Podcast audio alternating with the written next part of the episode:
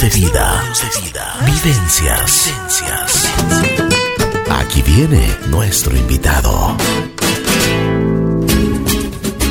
Buen día, buen día, buen día. Aquí estamos en Así es la vida. Tengo el gusto de presentarles a un muy buen amigo de esta casa, un amigo que se ha destacado muchísimo dentro, fuera y en los cinco continentes.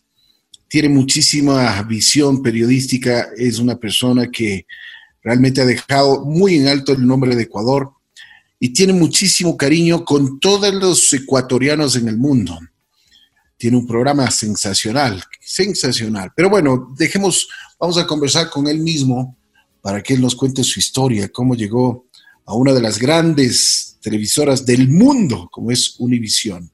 Señores y señores, tengo el gusto de presentarles a nuestro querido amigo Galo Arellano. Mi querido Galo, qué, qué gusto saludarte. Mi querido Ricky, ¿cómo estás? Sabes que te aprecio muchísimo, te admiro y estoy encantado de que me hayas tomado en cuenta pues para conversar. Así que aquí estoy listo y preparado. Muchas gracias. Gracias por esa deferencia y haber aceptado el poder conversar contigo. Hay mucha gente que te ha visto en la televisión, siempre se preguntan, pues este chico de dónde salió, ¿de dónde eres? ¿Dónde naciste? Mira, yo nací en Quito y la verdad es de que soy quiteño. La mayor parte de mi vida en Ecuador la viví en, en, Quito, en la capital, así que me considero un chuya quiteño, un chuya quiteño que anda ahora por Miami. Ya tengo 22 años viviendo en los Estados Unidos y cuando regreso a ver atrás digo, wow, no sé cómo lo 22 hice. 22 años. pasado volando. Así es, ya, sí, casi, casi 22. Oye, pero Galo, ¿a qué edad te fuiste a los tres años? Pero si tú eres tan joven, eres muy joven. Mira, te voy a contar algo muy peculiar de mi vida. Yo siempre, eh, pues soy comeaños, como dirían, ¿no? O sea, siempre luzco mucho más joven de lo que en realidad soy. Eh, por ejemplo, mira, cuando yo era adolescente, obviamente eh, era algo que me molestaba el lucir muy joven porque, claro, no me dejaban entrar a los bares. Exacto. No podía comprar alcohol. Entonces era, era un verdadero problema. Y claro, eh, cuando querías este, pues, tener novia o por el estilo, las, no, las mujeres siempre buscaban, tú sabes, a alguien mucho más que luzca un poco más eh, adulto, ¿no? entonces, ese siempre fue como una, eh, fue un problema. Y entonces, pero mira cómo es la vida. Ahora que ya tengo 40 años, en el exterior, sobre todo cuando voy al supermercado, me piden el ID. me piden, el otro día me fui, el otro día me fui a comprar cerveza y me fui así con shorts y con una camiseta y me pidieron el ID y no sabes cuánto les agradezco ahora. ahora en cambio, claro, con la edad y todo, pues parece que voy a tener como una juventud mucho más larga la que cualquier otra persona. así Oye, que, mira, ¿cómo, el que último ríe mejor. Bueno, eh, tú eres quiteño de cepa. ¿Cómo fueron tus primeros años? ¿Cómo, cómo era tu hogar, tu, familia? ¿Cuántos miembros eran? ¿Qué es lo que tus padres en valores te inculcaron y que siempre te, te, te, estaban eh, diciendo y te estaban enseñando también con el ejemplo? Pues mira, sabes que yo tengo una hermana, mi papá y mi mamá. Somos una familia pequeña. Eh, mi abuelita acabó de morir hace poco por las cuestiones del COVID, con 99 años. Y mis padres tienen, eh, sobre todo del lado de mi padre, tiene una tradición de, son muy longevos, muy longevos. Mi abuelita murió de 99 años y literalmente por el coronavirus, porque si no hubiera sido por eso, la verdad es de que estuviese hasta ahora.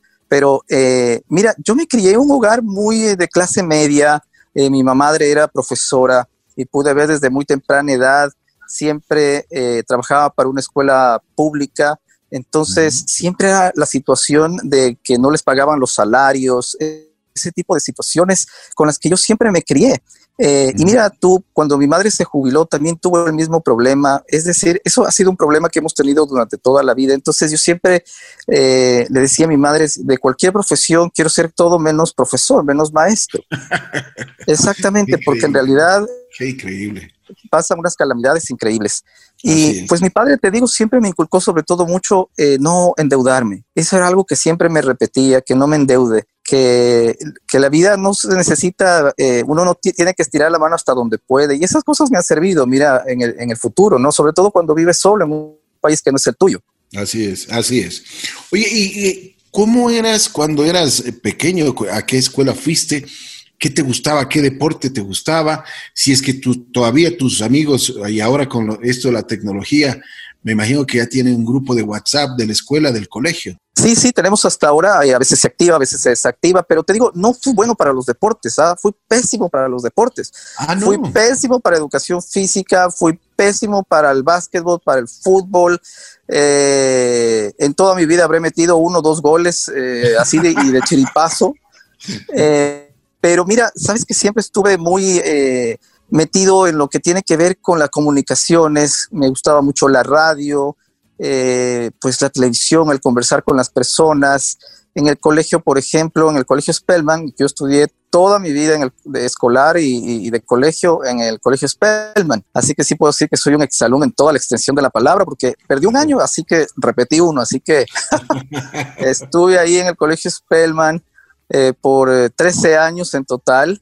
Y la verdad es de que pues tengo muy buenos recuerdos, ¿no? Es de esa, siempre estuve en el club de periodismo de la revista del Colegio Spellman, sacamos varias publicaciones, entrevistamos a varias personas, es decir, siempre me gustó estar en el consejo estudiantil, en, ese tipo de, situaciones donde quizás implicaba un poco el liderazgo o, tenías que dirigirte al público, ¿no? Entonces siempre tenía esa, esa curiosidad, ¿no? Galo, ¿desde cuándo nació esa vocación de periodista? Yo creo que de toda la vida, siempre estuve desde el colegio, en el club de periodismo, eh, tratando de ingresar al consejo estudiantil. No fui un excelente alumno, no fui un pésimo alumno, pero siempre estuve involucrado en la curiosidad de hacer historias. Eh, veía siempre, escuchaba la radio y me quedaba escuchando, les imitaba mucho a los locutores de radio. Eh, también solía ver la televisión y averiguaba, investigaba eh, cómo podía ser para hablar con los presentadores, con, eh, eh, con los locutores, y así poco a poco fui haciendo amistades, te cuento. Qué bien, qué bien. ¿Cuál fue tu primera experiencia en, ya en un medio de comunicación? A ver, mira, te comento rapidito. Yo he sido, como digo, ahora me acuerdo y digo, qué audaz que soy, porque mira, en una ocasión yo ya me di cuenta que cuando llegaban los artistas de visita hacían ruedas de prensa y que en esas ruedas de prensa habían eh, todos los reporteros, todos los periodistas y entonces si había un momento para hacer amistades o para que alguien me conozca tenía que ser en una rueda de prensa. La pregunta era, ¿cómo ingreso ahora a una rueda de prensa de un artista cuando yo tenía unos 13, 14 años? Entonces, lo que fui hasta el Hotel Crown Plaza cuando llegaba eh, un artista, no recuerdo quién era, pero nunca me dejaron entrar porque eh, vi que necesitaban credenciales para ingresar y ahí siempre había una persona que revisaba y ese tipo de situaciones, pero me di cuenta que eso quedaba en el segundo piso.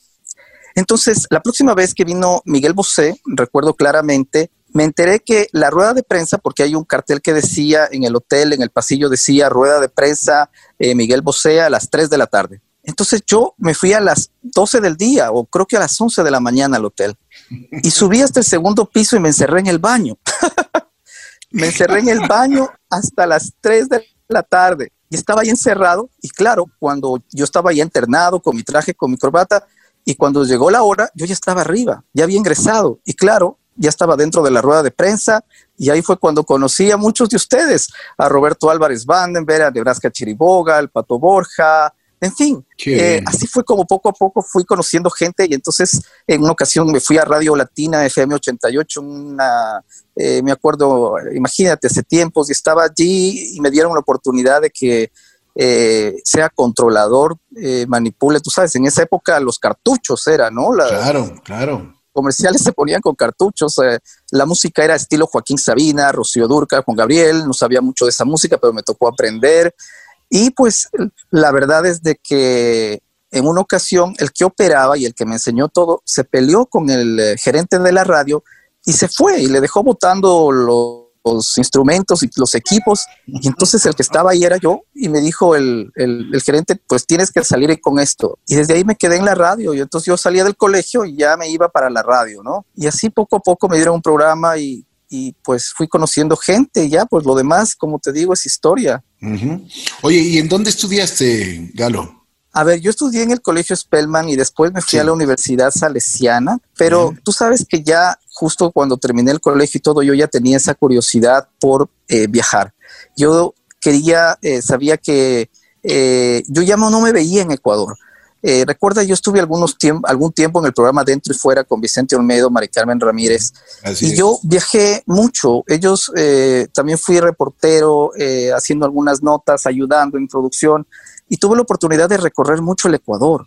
Y entonces comencé pero qué, buena, qué buena escuela en, la, en, la, parte periodística, ¿no? Pues sí, ¿sabes qué? Y ahí te digo, ahí es otro momento por las cuales yo agradecí el que luzca muy joven. Y te digo por qué, porque en el programa Dentro y Fuera hacía muchas denuncias con cámaras ocultas. Entonces, en muchas ocasiones yo era el que llevaba la cámara oculta y casi nadie sospechaba de mí. claro, nadie sospechaba de mí porque decían, ¿y este, este, este muchachito qué va a estar ahí en estas? qué increíble, qué increíble. Y entonces, eh, pues mira, de ahí con el tiempo aprendí esto de los viajes y desde ahí me enamoré de viajar, de conocer y me di cuenta que tenía que salir de Ecuador. Y ahí fue cuando ya, decidí, eh, justo me gradué, seguí un año en la universidad, eh, pero salí, salí del Ecuador y me fui a Nueva York. Y llegué a Nueva York sin conocer a nadie. De la noche a la mañana y pues mira, la verdad es de que fue, ahora que, recuerdo, Nueva York es una ciudad muy complicada, extremadamente complicada.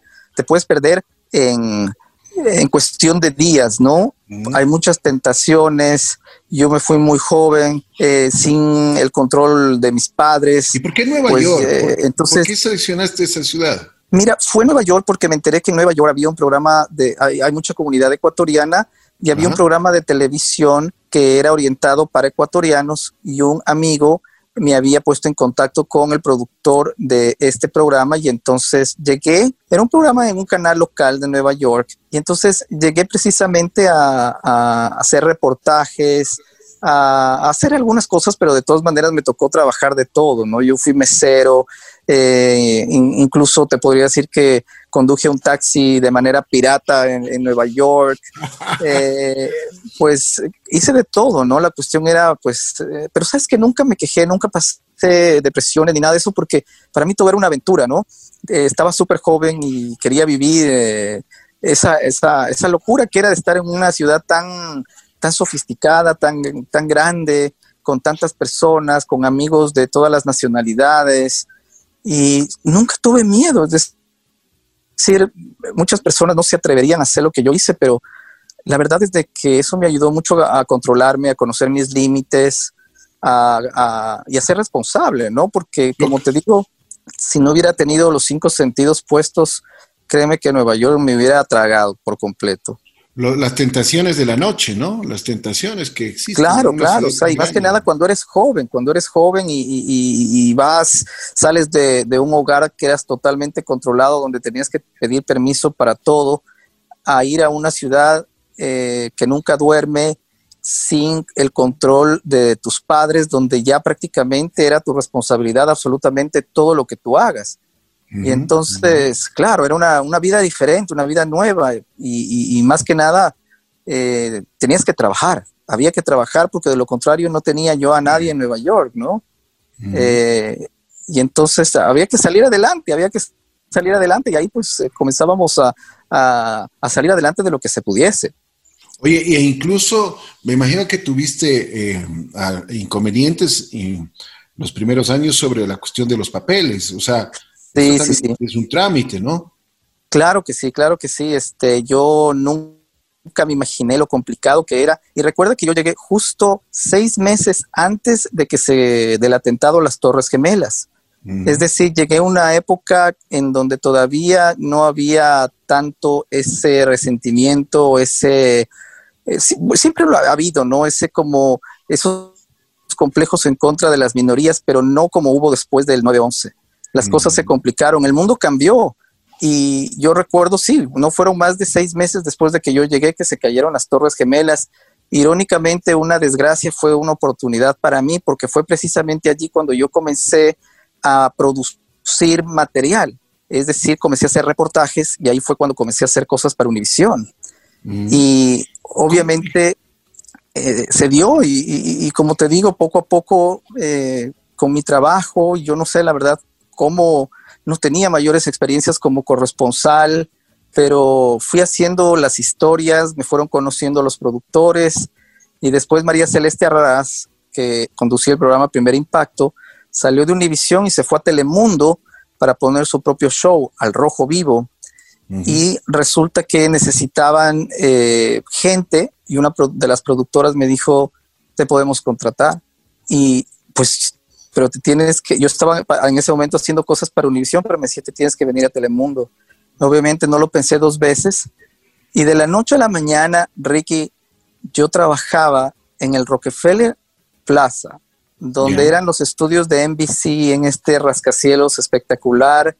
Y estaba justo, mi piso era en donde habían estos eh, talk shows y, ahí es cuando desperté a una realidad totalmente diferente y me convertí en corresponsal eh, de la noche a la mañana. Y la verdad es de que fueron experiencias increíbles, ¿no? Lo que se vivía allí, ya en una cadena tan grande que tenían presupuesto, mi vida cambió por completo en ese entonces y poco a poco ya vinieron los papeles y, y ya me fui dando a conocer en el medio.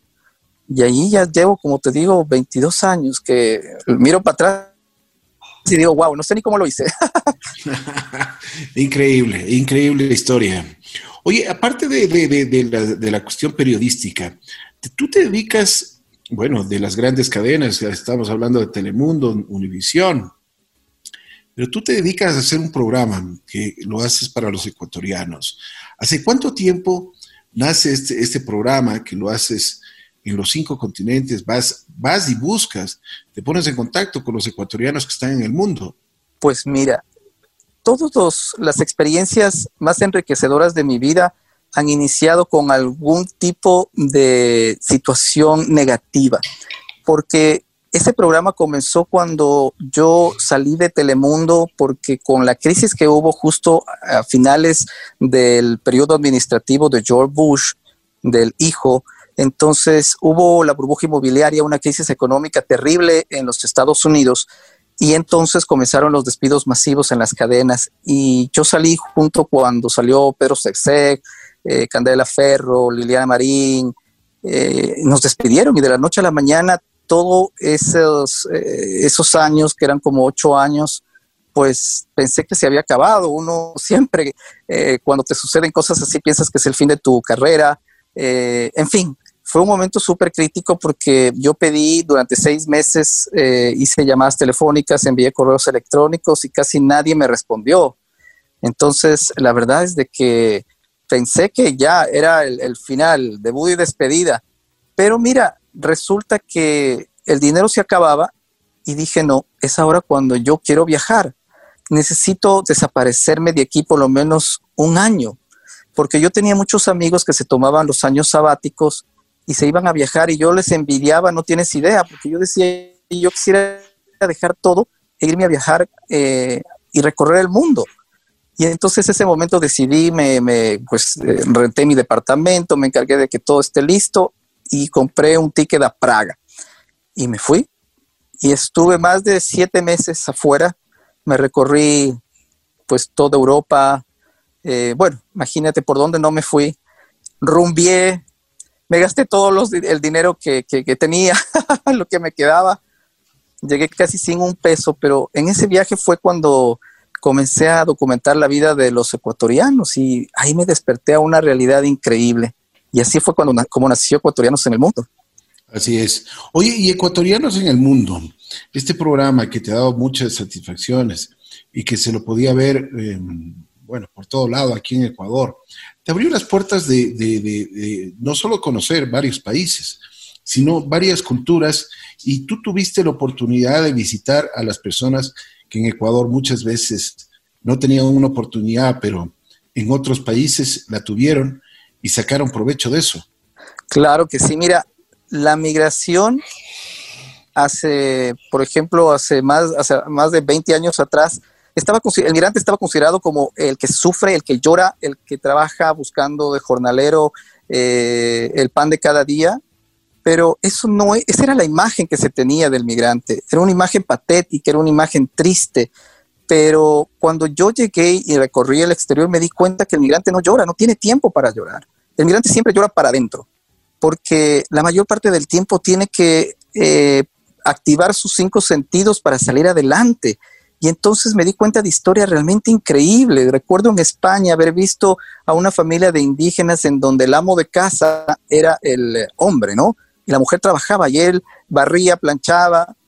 Eh, me di cuenta también de los otavaleños que eran políglotas. Es decir, la mayor comunidad de ecuatorianos políglotas son indígenas me di cuenta de muchos ecuatorianos becarios que llegan a, lugares tan lejanos sin hablar una sola palabra en idiomas totalmente extraños que tú piensas que nunca los vas a poder hablar o escribir y resulta que terminan haciéndolo.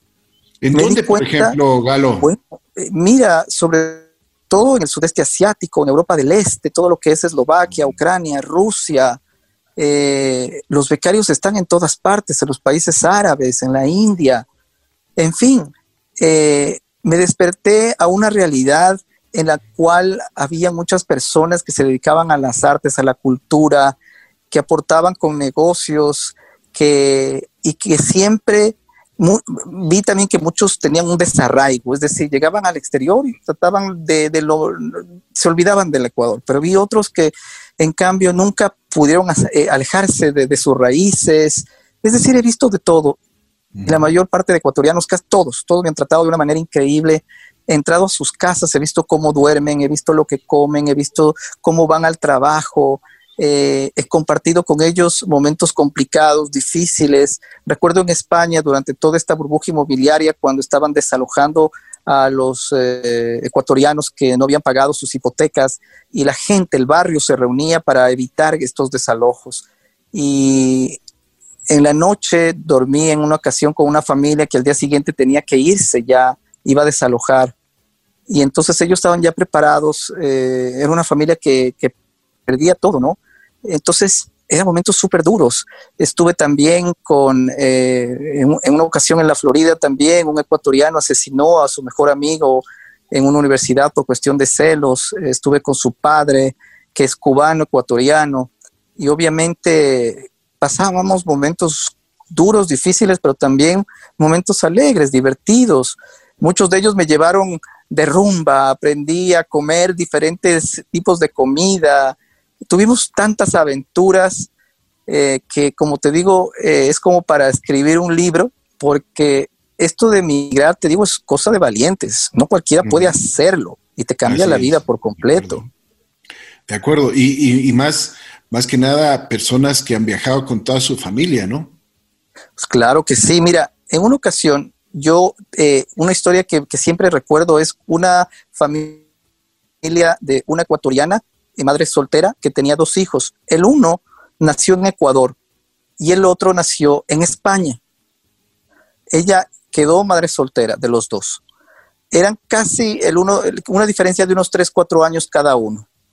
Y eran adolescentes pero el uno se sentía español y el otro no se sentía español. Casi los dos tenían rasgos eh, mestizos, pero el uno se creía español y el uno tenía el acento español y el otro no tenía el acento español. Y entre hermanos, la señora no sabía qué hacer porque en, en las escuelas, en los colegios, había mucho racismo. Y obviamente cuando tú ves un mestizo hablando con ese acento español, Muchas personas le decían que, quiere aparentar, que quería adoptar eso, que está avergonzado de, sus raíces. Se peleaban entre ellos dos, es decir, había una discriminación dentro del propio hogar porque la señora tenía un conflicto increíble, es decir, tenía dos hijos, el uno español, el uno, el uno se creía español, era español, nació en España, pero el otro era ecuatoriano y entre los dos se discriminaban y la señora no sabía qué hacer. Entonces, estas son las verdaderas calamidades que surgen de la migración que, y, que, y que no sabes en realidad cómo, cómo curar este tipo de situaciones. No son situaciones fáciles.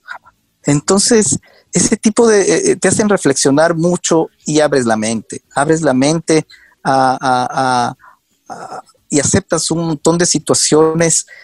las personas emigran no solamente por necesidades, las personas emigran por eh, educación, por aventura, eh, por amor, por entrenamiento, eh, por diferentes circunstancias, por libertad. Muchos buscan libertad. Así es. Oye, ¿cuáles de las historias que tú tienes te ha llegado a impactar, pero y que nunca te olvidas, que siempre la cuentas, que es que realmente una de las historias que, que te, que te cambió la vida? Mira, una historia que nunca la pude documentar, pero fue la que me motivó a hacer el show, fue cuando estaba en Egipto, en el Cairo. Eh, cuando tú visitas las pirámides de Egipto, eh, sin duda alguna tienes que subirte en un camello y dar un paseo en un camello. Y entonces cuando yo estaba ahí, los beduinos o eh, las personas que están, que, acarrean a los camellos, son, tú sabes, tienen sus trajes hace mucho calor, tú sabes, ese desierto, una persona con su traje, con sus turbantes, simplemente me estaba hablando a mí y de pronto escucho que él dice, qué Pacheco, qué Pacheco. Y entonces yo me quedo pero totalmente petrificado porque yo dije, ese, esa palabra, ese término, solamente lo escuchas en Ecuador y en, la sierra, en Quito. Entonces yo me quedo tan y le digo, oye, ¿tú eres ecuatoriano? Me dice, sí, yo soy ecuatoriano y me regresa a ver y yo no lo, yo no lo podía creer. Entonces le digo, a ver, ¿cómo, cuándo, dónde? Y entonces me contó que el, su meta era de tener un camello de una sola joroba, porque los camellos de dos jorobas son los que sirven precisamente para el turismo y son los runas, ¿no? El camello de una joroba son los camellos finos, los de carreras. Y entonces, claro, en el mundo árabe, la carrera de camellos es, súper eh, conocida, famosa y de alta alcurnia. Y entonces él quería ser entrenador, comprarse uno de estos camellos de una sola joroba y competir y a ponerlo al camello a que corra. Es como las carreras de caballos y se invierten millones y millones de, de dólares. Es una industria increíble. Y entonces ese era el sueño de él. Entonces yo ese momento no tenía cámara, no tenía nada y me dio y me escribió su teléfono en una servilleta y nunca en, volví a encontrar esa servilleta y nunca volví a dar con este eh, compatriota. Y entonces yo le decía, pero tú dices que Pacheco cuando hace frío y yo estoy muerto de calor. Y él me decía, esto es frío. Tú tienes que venir en la época en donde en realidad él se acostumbró tanto a esta cultura que se vestía como ellos y estaba ya totalmente aclimatado y para él lo que para los turistas era un calor infernal, para él era como un invierno. Era una cosa impresionante. Es, entonces me di cuenta de cómo tú sí te puedes acostumbrar, por más extremas que sean las condiciones en las cuales vives, sí puedes aclimatarte mientras todo está en la cabeza, ¿no? Todo está en la cabeza y en los deseos de lo que tú quieras lograr. De acuerdo, de acuerdo. Tú has tenido la oportunidad también de estar en casas de diferentes deportistas, futbolistas. ¿Cómo te ha ido con ellos? Uy, muy bien, muy bien. Este, tengo una amistad con muchos de ellos. De vez en cuando nos escribimos, sobre todo con Cristian Novoa. Eh, a Cristian Novoa, imagínate, durante todos estos 10 años, quizás un poco más que lleve el programa, lo he visitado en Rusia desde cuando estuvo en Kazán, después cuando estuvo en, San Petersburgo, cuando estuvo en Moscú, cuando estuvo en, em, bueno, e, e, en, otras ciudades. Y he seguido su carrera, he visto, conozco su familia, he ido a su casa, he visto eh, dónde vive. Y te digo, es una persona muy, muy admirable, eh, porque te digo, eh, ser futbolista en Rusia no es cosa fácil. El idioma es una cosa extremadamente complicada. Los futbolistas obviamente tienen un privilegio que llegan con traductores, que llegan con algunas facilidades, pero incluso eso es complicado. Pero él ha logrado ya hablar, ya habla el ruso muy bien. Eh, y pues sí, ha sido una experiencia muy interesante con casi con la mayoría de los futbolistas en el extranjero. He tenido la oportunidad de compartir con ellos. Con, eh, con eh, Felipe Caicedo estuviste también. Con Felipe Caicedo, con el Chucho. Con el Chucho. ¿Cómo fue la experiencia con el Chucho? Bueno, mira, con el Chucho fue una experiencia súper peculiar porque resulta que él estaba en México y en qué ciudad estaba. A ver, me acuerdo, se me fue la ciudad, pero era una ciudad casi, casi, no era fronteriza, pero casi fronteriza en donde el narcotráfico era un problema. Y obviamente nos advirtieron, nos dijeron, ten cuidado y todo. Yo llegué al hotel lo primero que hice fue perder el pasaporte. Y entonces me doy cuenta cuando me va a ver el Chucho al hotel para llevarme a su casa, le digo, Chucho, mi pasaporte no aparece. Y entonces me dice, oh, oh, si hay un lugar donde tú no debes perder el pasaporte, es aquí precisamente, porque tu pasaporte con tanta gente que cruza, o sea, es, imagínate. Y yo, ay, no me, no me digas eso. Pero digo, tenemos que hacer tu reportaje, vamos. Me dijo, no, tenemos que ir a hacer una denuncia. Fuimos, me acompañó al, al, al hacer la denuncia. Después fuimos a un eh, periódico local porque una de las, eh, lo que me habían, uno de los requisitos para que me dé un nuevo pasaporte era haber puesto y publicado que se me perdió ese pasaporte en un medio local. Bueno, me acompañó y después fuimos a su casa. Entonces yo estaba totalmente devastado, pero igual fuimos a su casa, hicimos el reportaje, compartimos con su familia, con su esposa, con sus hijos y de ahí nos tocó irnos a un parque y obviamente eh, en un cerro había una uh, virgen, pero así mismo nos habían dicho, no vayas allá, sobre todo más aún con Chucho. Entonces, bueno, la cuestión es de que cuando yo le dije a él que vayamos al parque, él me dijo, ¿estás seguro que quieres hacer? Le digo, es que te necesito en la calle, necesito tomas caminando. Claro, él sabía lo que iba a suceder. La gente lo adoraba. Y una vez que nosotros fuimos a este parque y se percataron que él estaba allí, mi madre, no tienes idea la que se armó. La gente lo, o sea, él estábamos como, él estaba con otra persona más, pero la gente, los mexicanos, se le acercaban, lo abrazaban, lo rodeaban, hacían barras, es decir, eran cientos y cientos de personas que se agruparon allí. Y yo digo, Dios mío, ¿cómo este ecuatoriano logró robarse el corazón de ellos? Y yo les decía, sí, es ecuatoriano. Me decía, no es ecuatoriano, ¿tú qué estás? Él es mexicano.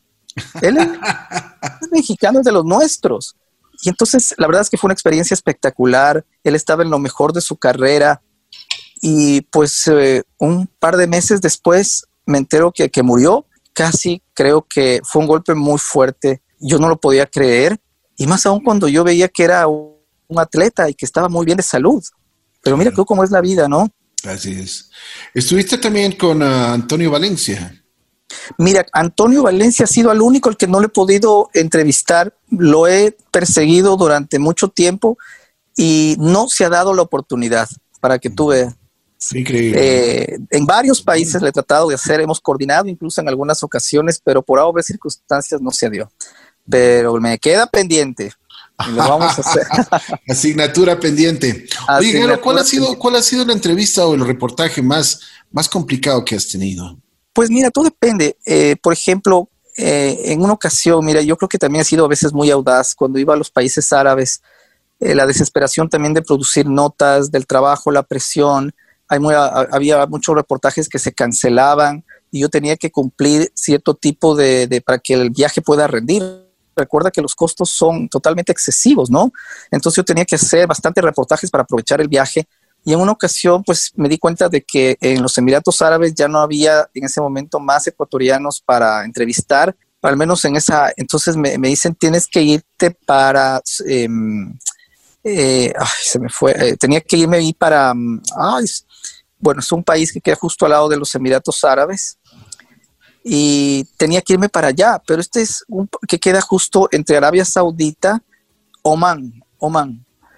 Tenía que irme y este es un lugar que queda entre Arabia Saudita, Emiratos Árabes, y ahí era donde estaban todas estas, en esa época, todas las células terroristas, y ser extranjero, y sobre todo con pasaporte estadounidense, tú sabes, es un peligro porque te pueden secuestrar. Pero allí vivía un ecuatoriano que trabajaba para una petrolera. Me contacté con él y me dijo, vente, yo te voy a ver al aeropuerto y te traigo a un campamento solamente de extranjeros. Y obviamente yo agarré eh, mi, cámara y me fui. Y obviamente en el aeropuerto me di cuenta de que la situación era tan sencilla. Cuando vieron mi pasaporte, yo estaba aterrado porque la cultura es totalmente diferente.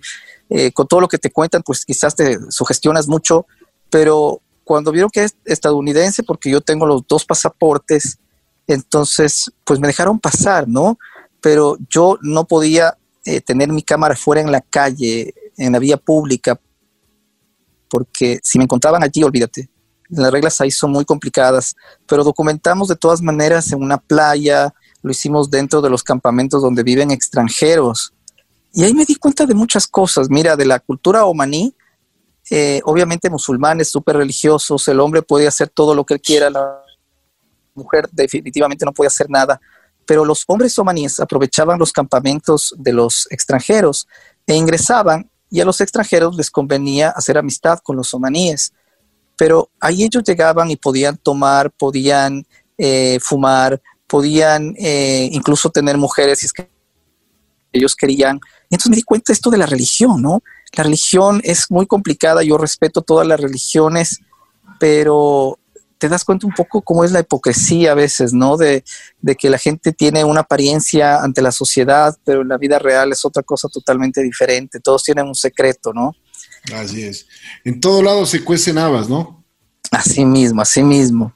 Entonces, pero bueno, esas son como experiencias que te comento en donde, eh, pues, eh, en una ocasión también se me rompió mi pasaporte, o sea, el pasaporte se salió de la pasta, del cuadernito. Y entonces, obviamente, yo estaba viajando desde Rusia hasta lo, pasando por Israel. Y entonces, cuando tú vas a un país árabe, no puedes tener unas estampas de, por ejemplo, si cuando tú entres a Israel, no podías tener en ese entonces, ahora como firmaron la paz aparentemente, entonces, eh, pero en ese entonces tú no podías tener en tu pasaporte un sello de Israel.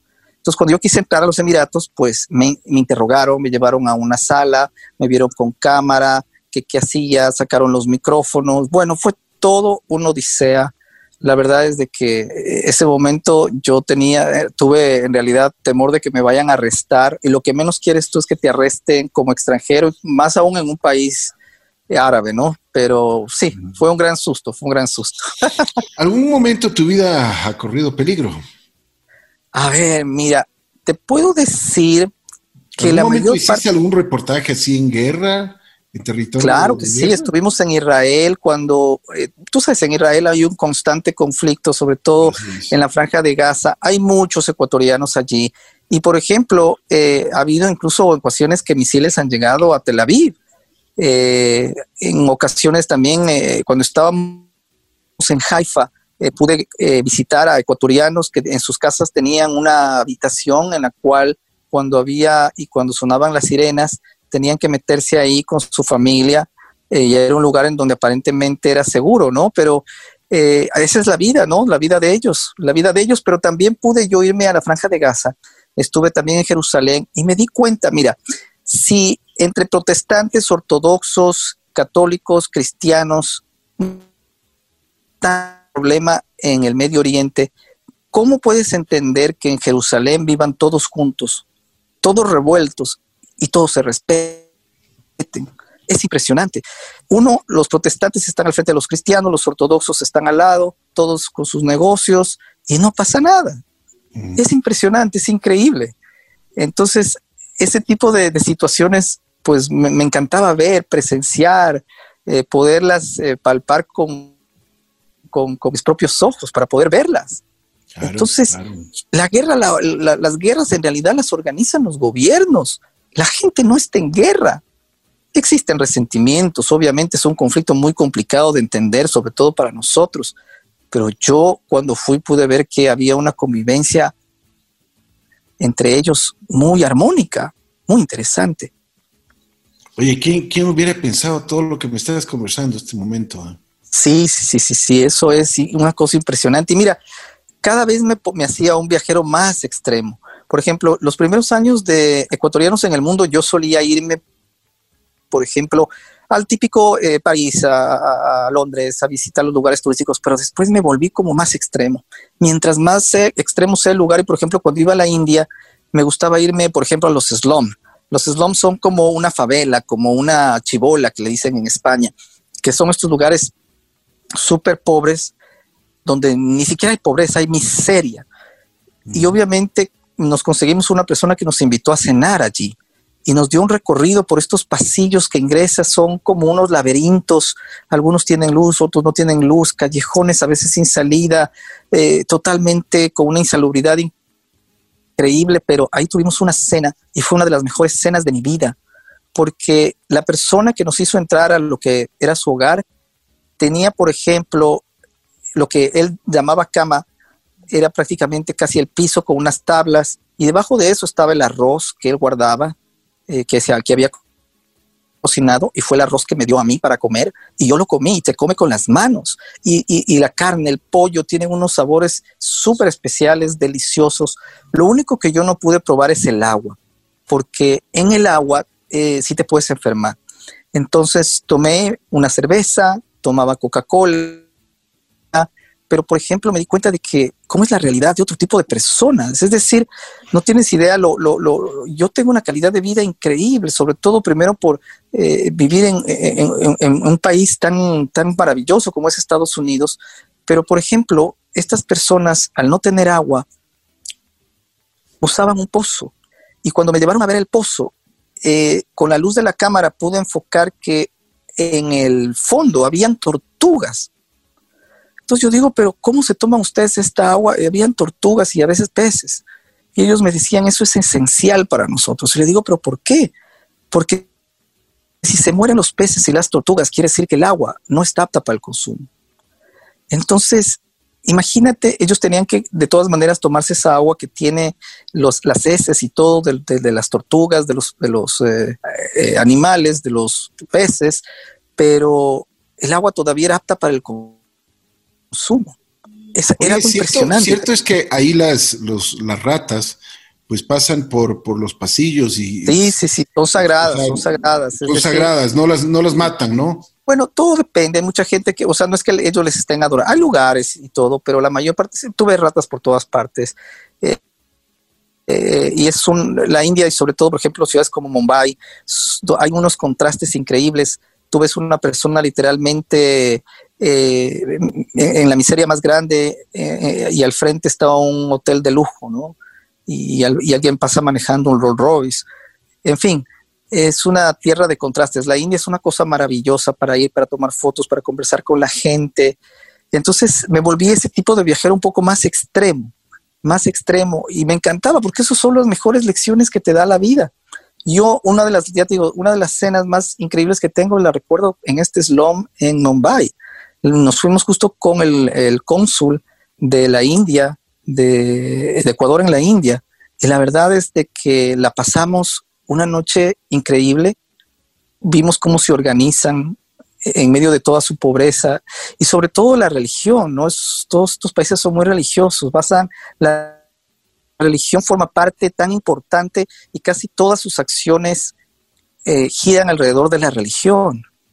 Es muy interesante, es decir, todos estos viajes me han permitido conocer eso, ¿no? Y más que nada respetar, respetar. Yo no soy una persona ahora mismo muy religiosa, más que nada soy espiritual, creo mucho en la energía, en el karma, eh, pero respeto muchísimo todo lo que son las, religiones, ¿no? Si no nos respetamos, estamos mal. y las tendencias políticas también hay que respetarlas, por supuesto. Así es. Por más, por más que no te gusten, pero hay que respetarlas, ¿no? Claro, claro, por supuesto.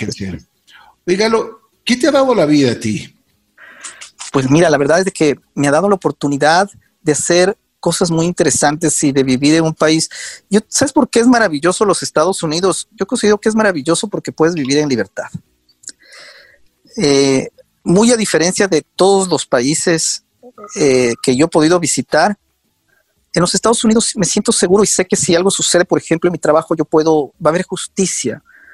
Eh, confío mucho en el sistema de justicia y cuando tú confías en el sistema de justicia de tu país, cambia tu perspectiva de vida. Cuando tú te sientes seguro, cambia tu perspectiva de vida. Eh, yo, por ejemplo, aquí en mi casa muy rara vez pongo llave en la puerta. Eh, obviamente, eso no tiene precio. Eso no tiene precio. Es una tranquilidad de salir a caminar a cualquier hora de la madrugada y con sus errores y todo. Eh, creo que Estados Unidos eh, ofrece esta separación de poderes eh, que existe, pero ha sido uno de los países maravillosos que me ha dado oportunidades increíbles, ¿no? Para poder salir adelante, que yo nunca imaginé. Oye, Galo, ¿cuál sería el reportaje que te falta hacer? Pues mira, hay muchos países a los cuales eh, tengo que explorar mucho más la India, África sobre todo. Obviamente con todo lo que ha ocurrido de la pandemia, eh, estamos eh, nuevamente, tenemos otros proyectos que estamos haciendo.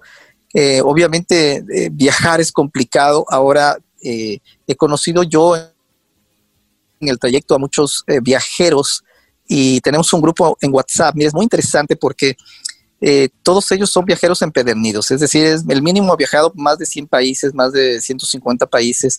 Eh, hay unos colombianos que lo hacen siempre en bicicleta. Entonces, la última vez se fueron al, viajaron ahí por la India y pues quedaron prácticamente varados ahí por la cuestión de la pandemia eh, entonces siempre compartimos y entonces nos queda un viaje pendiente, un viaje pendiente con ellos para, para cuando se solucione todo esto que ya queremos que pase. y eso es lo que te iba a decir. Me imagino que estás como diablo en botella, tú, tú que viajas. Sí, sí, sí, sí, Tengo un, viaje planificado precisamente para México. Eh, me encanta México y entonces ojalá lo podamos hacer eh, en noviembre. Así que vamos a ver cómo están las cosas. Hay que tener ¿Cómo te tomó la pandemia? ¿Dónde? Pues mira, te cuento una cosa. Yo como periodista, yo ya sabía que la situación estaba muy complicada. Sabíamos que todavía no era pandemia, pero al borde. ¿Por qué, eh, qué bueno que, que, lo digas eso. ¿Tú por qué crees que no se difundió rápido? ¿Por qué no se preparó a la población del mundo mucho más ágilmente? ¿Por qué crees que se llegó incluso a ocultar un poco lo, que estaba sucediendo. Pues mira, yo la verdad no confío en la Organización Mundial de la Salud, mucho menos con quien lo dirige. Yo sí creo que es agenda totalmente eh, que está relacionada con China y las, ellos sabían, ellos sabían. Eh, me sorprende mucho que Estados Unidos también, con todo su poder y con todos eh, sus avances tecnológicos, no hayan podido prever todo lo que se venía encima. La verdad es de que yo como reportero, yo veía y tenía un muy mal presentimiento y te comento que justo mi hermana llegaba de visita y ella había comprado unos tickets para un crucero. Entonces ya estaba todo y nosotros cuando mi hermana llegó nos sentamos y decimos, bueno, ¿nos vamos o no nos vamos? Era las Bahamas. Decimos, la situación sobre todo en los cruceros está extremadamente complicada. Y había uno que estaba atrapado. ¿Y tú puedes creer que decidimos irnos? No puedo creer. Sí, verás. Oye, pero realmente eres un audaz. ¿ah? No, no, no, no, no. Nos fuimos allá y ese momento no había nada, no había controles, no había nada. O sea, eh, todo estaba, se sabía y todo. Y pasamos muy bien, no nos pasó nada. Yo llegué un viernes y el sábado declaran pandemia. Y entonces yo me quedé y ese momento ya comencé a sentir, digo, me duele la garganta, me duele el esto, y era psicológico. Yo decía, uy, olvídate, de ley nos enfermamos. Y yo, y mira, y no nos enfermamos. Así que asumí, me, mandaron a cuarentena, obviamente, pero eh, fue una cosa, imagínate, yo no puedo creer como que me haya ido yo. Ahí me metí en la en la boca, en la boca del lobo. Ajá. En la boca del lobo, sí. Pero bueno, la pasamos bien. Qué bueno, qué bueno. Me alegro muchísimo. Oye, y ahora ¿Cómo, cómo están los, los medios de comunicación ahí en, Estados Unidos? ¿Cómo, ¿Cómo, porque siempre con este tipo de cosas que pasaron y la violencia que existe, ah, hay, hay algunos estados que, realmente están eh, un poco complicados, ¿no? Más, más, más en tiempo de elecciones. Mira, yo creo que hoy estamos en una época muy complicada para ser periodista en cualquier parte del mundo. El periodista, sobre todo ahora con la situación de las redes sociales, eh, muchas veces ya no necesitas al medio de comunicación para enviar un mensaje. Entonces, hay muchos periodistas digitales, pero también es muy complicado porque existe, tú sabes, el linchamiento tanto que puede ser de un gobierno como puede ser de la sociedad eh, muchos no se dan cuenta que en realidad, por ejemplo, en nuestro país, te digo sinceramente, si no fuese por el periodismo de investigación, no quisiera ni siquiera imaginarme cómo estuviésemos viviendo ahora mismo. Porque si ha habido un cambio en Ecuador, ese cambio en una gran parte lo ha propiciado la prensa. Si no hubiese sido por la prensa, muchos casos de corrupción hubiesen quedado literalmente en la impunidad porque si estábamos aspirando a que la Comisión de Fiscalización del Congreso o la Fiscalía haga todo eso, eh, pues hubiésemos, imagínate, esperado centurias. La verdad es de que la prensa se ha convertido en el clavo, en el zapato para todos los corruptos. Y entonces la, sociedad muchas veces no lo entiende, no lo entiende. Eh, la agresión hacia los periodistas es una cosa impresionante, impresionante. En las redes sociales, yo en Twitter a veces tengo hasta un poco de cuidado porque me dejan como en, el piso, me arrastran como alfa. Pero bueno, esos son gajes del oficio, ¿no es cierto? Ah, yo creo que siempre estamos expuestos cuando abrimos el micrófono, estamos eh, expuestos a la crítica, estamos expuestos a muchísimas cosas. Lo que yo siempre digo, que, se hagan con respeto, con consideración, pues va de, ida y vuelta, sin, sin, sin ningún problema. Oye, Galo, ¿qué es lo más difícil que te ha tocado hacer en la vida? Pues mira, ser migrante, ¿no? Yo creo que nunca terminas y poco a poco te vas dando cuenta del precio que pagas por ser migrante y la separación familiar es brutal. Mira, en, esta, en esta pandemia mi madre quedó varada por tres meses. Ha sido el más largo tiempo que yo he podido compartir con mi madre en 20 años. Mi sobrina, obviamente, si yo te digo las veces que la he visto, son varias en varios viajes, aprovechamos el tiempo para viajar, pero nos llegamos a unos tres meses y unimos todo. Es decir, el precio que tú pagas es extremadamente caro. Por ejemplo, yo no le pude ver, la última vez que vi a mi abuelita fue hace cinco años y ella murió literalmente sola en un asilo. Quién sabe si pensando si la abandonamos o no, aspiro que no. Ella sabe mucho que le queríamos muchísimo. Y no pude viajar a Ecuador, no pude viajar para apoyar a mi padre. Fue una situación muy compleja, es decir, ese es, creo que, que, ser migrante es lo más difícil que uno, que uno puede hacer porque no aprendes, no termina esta lucha. Eh, el tener papeles, el tener ciudadanía no quiere decir que ya todo está listo. Entonces, tienes que siempre cuidarte las espaldas, respetar las leyes, porque, y no confiar mucho, ¿no? Porque siempre con esta última situación que estamos viviendo política, las minorías son siempre las que pagan los platos rotos. Así es. La cuerda siempre se rompe del lado más, del lado más débil. Así mismo, así mismo. Oye, Galo, cuéntame algo. ¿Cómo tú has tenido la oportunidad de estar en los cinco continentes?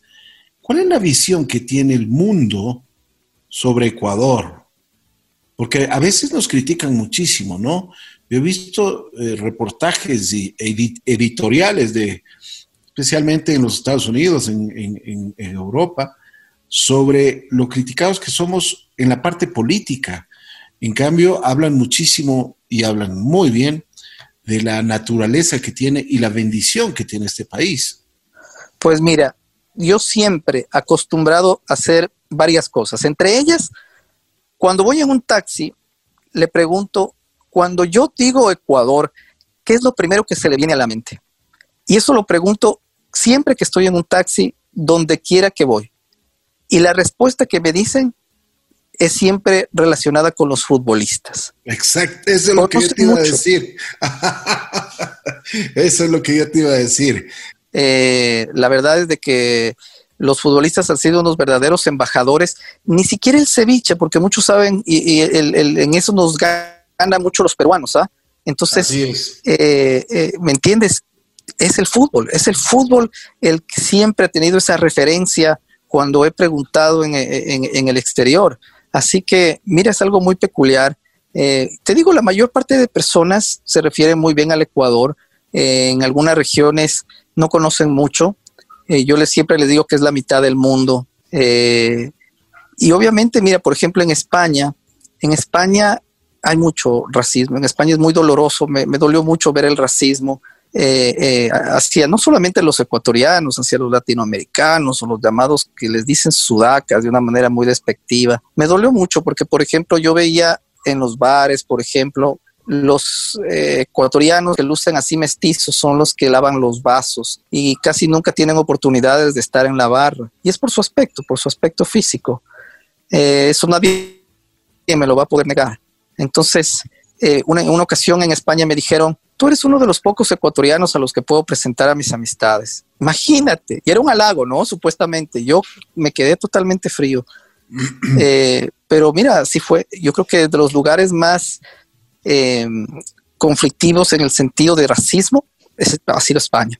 Muy complicado. Increíble, ¿no? Es increíble. Es increíble que el mundo todavía siga, bueno, y los seres humanos, el ser humano siga fijándose en el pigmento de la piel, en ciertas tonterías que realmente desdicen mucho de, de, lo que tiene que ser un ser humano. Claro que sí, ya eh, uno tiene que sobrepasar esas barreras. Yo no puedo creer que a estas alturas del partido estemos concentrados en algo así. Y sobre todo te digo, tú tienes idea, por ejemplo, lo fascinante que es la piel, porque tú has visto la piel hindú. La piel hindú es algo muy peculiar, no es ni oscura ni, ni clara. La piel árabe es una cosa muy peculiar. A mí me parece fabulosa, me parece sensual, me parece eh, eh, exuberante, exótica. Eh, por ejemplo, eh, todo lo que es con, las religiones, o sea, yo, a mí me encanta tanto conocer y cuando las personas me dicen que, por ejemplo, eh, tienen una, vida o alguna preferencia, a mí me encanta conocer cómo, cuándo, por qué, o sea, me encanta investigar y saber cómo es ese estilo de vida, ¿no? en todo lo que cabe, porque cada, cada vida es un mundo diferente y uno aprende de esas personas. Así es. Uno aprende qué mejor manera de tener una diversidad, de tener amigos de todo tipo. Y te digo aquí, por suerte en Estados Unidos, cuando hacemos una fiesta es el más, eh, el más claro ejemplo, ¿no? Eh, antes de la pandemia, por ejemplo, venían personas de todas partes del Caribe, de República Dominicana, de Puerto Rico, eh, venían gringos, totalmente gringos, que es muy difícil encontrarlos aquí en Miami. pues había gente de todo tipo, ¿no? Entonces, es, divertido, es divertido, es divertido y tienes que aprender a lidiar con eso. Ojalá las sociedades, pero eso viene del hogar, eso viene del hogar.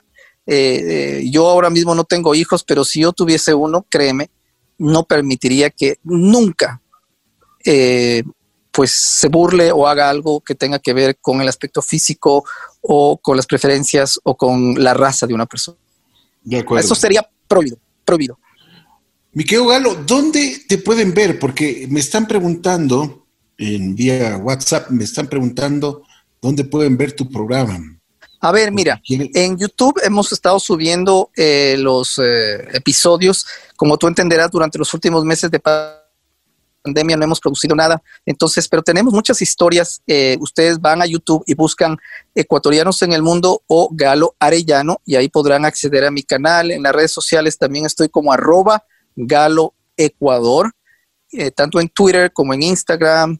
Y en Facebook también tenemos un grupo que se llama Ecuatorianos en el Mundo. En fin, eh, en las redes sociales con mi nombre me pueden ubicar y, siempre estoy pues atento a los comentarios de las personas y trato de responder en la eh, cuando, cuando se tiene un tiempito. Así es, qué bueno, qué bueno. El otro día que estaba en los Estados Unidos vi el noticiero Univisión y me dio tanto gusto verte eh, y que te dan una, la importancia del caso, no es que te ponen en, un rinconcito, sino hiciste un reportaje que realmente me llenó mucho de orgullo. Primero, porque eres un gran profesional. Y también dije, este es uno de los ecuatorianos que triunfan en, fuera del país.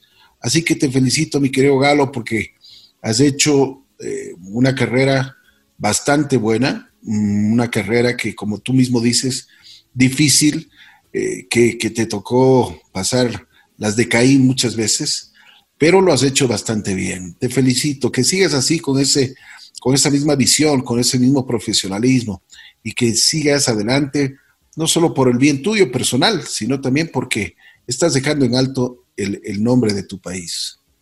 Claro que sí, no, y a ti también, este Ricky, sabes que se te admira muchísimo tú eres una de las personas con, que, que, merece uno inspirarse, ¿no?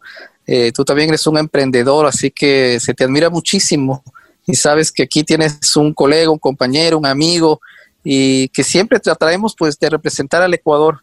Yo soy de aquellos migrantes que no he podido arrancarme la palabra Ecuador. Hasta en mis redes sociales siempre a donde voy. Ahí está Ecuador. Y eso es cierto. Oye, una, una pregunta. ¿Cómo se escucha el pasillo así por esos lugares de Rusia, por, por Arabia Saudita? Porque yo he visto algunas historias donde tú siempre y, los inmigrantes ponen una, una canción, pasillito, ¿no?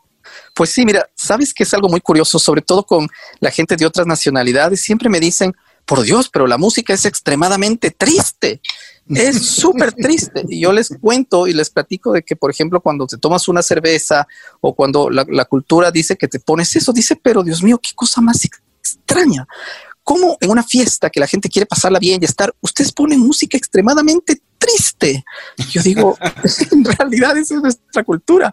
Y entonces, este, eh, se les llama mucho la atención, les daba mucho la atención, ¿no? Entonces, ahí, ahí tienes que ponerles el chuyaquiteño, entonces. Sí, sí, sí, sí, sí, sí, sí, sí. Aquí sobre todo, este, siempre les molesto a mis amigos y todo eso. Eh, esas son cuestiones culturales y sí, mira, para que veas. es increíble. Pero bueno, mi querido Galo, te quiero agradecer muchísimo. Gracias por haber tenido la gentileza de conversar con nosotros el día de hoy. Vamos a, a terminar colocando esa canción que es hermosa. Me acuerdo y, le, y como referencia, eh, voy a contar una anécdota. Un día yo tuve la oportunidad en uno de los canales públicos en ese tiempo, hace muchos años, eh, vi el programa de Galo y me impresionó. Y una de las cosas que también me impresionó fue la canción.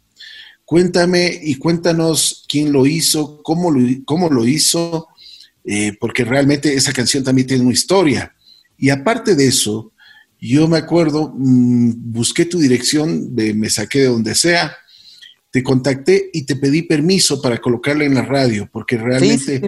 es una canción espectacular. Pues sí, mira, eso, Paulina Aguirre es, eh, y Pablo Aguirre, compositores, cantantes ecuatorianos impresionantes con un talento increíble. Eh, ellos fueron precisamente los que lo escribieron, pusieron la música, eh, fueron los responsables, porque mira, eso es lo importante que siempre estoy este, feliz por eso, porque ha habido gente que ha creído en el proyecto y que de alguna u otra manera han aportado, ¿no? En este sentido, por ejemplo, eh, Paulina Aguirre me ayudaron a componer esto, que ya era un sueño que yo tenía, que quería hacerlo, y bueno, ahí está la canción, así que espero que la disfruten. Muchísimas gracias. Nos vamos entonces a escuchar la canción de este gran periodista que tiene Ecuador y que tiene el mundo, llamado Galo Arellano. Galo, un abrazo fraterno como siempre, muchas gracias y espero verte en algún lado del mundo. Pues muchísimas gracias, te mando un abrazo enorme y a toda tu audiencia, a todos los ecuatorianos. Vamos para adelante, que siempre los sueños se hacen realidad, por más difíciles que, que parezcan. De acuerdo. Gracias. Aquí estamos. El mundo se hace pequeño con estos grandes hombres y grandes seres humanos como Galo Arellano, que está, por supuesto, uniendo a los ecuatorianos del mundo. Vamos entonces.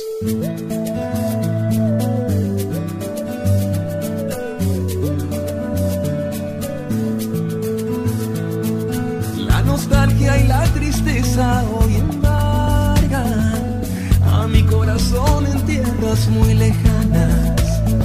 El tricolor me llama y en mi mente el cóndor pasa.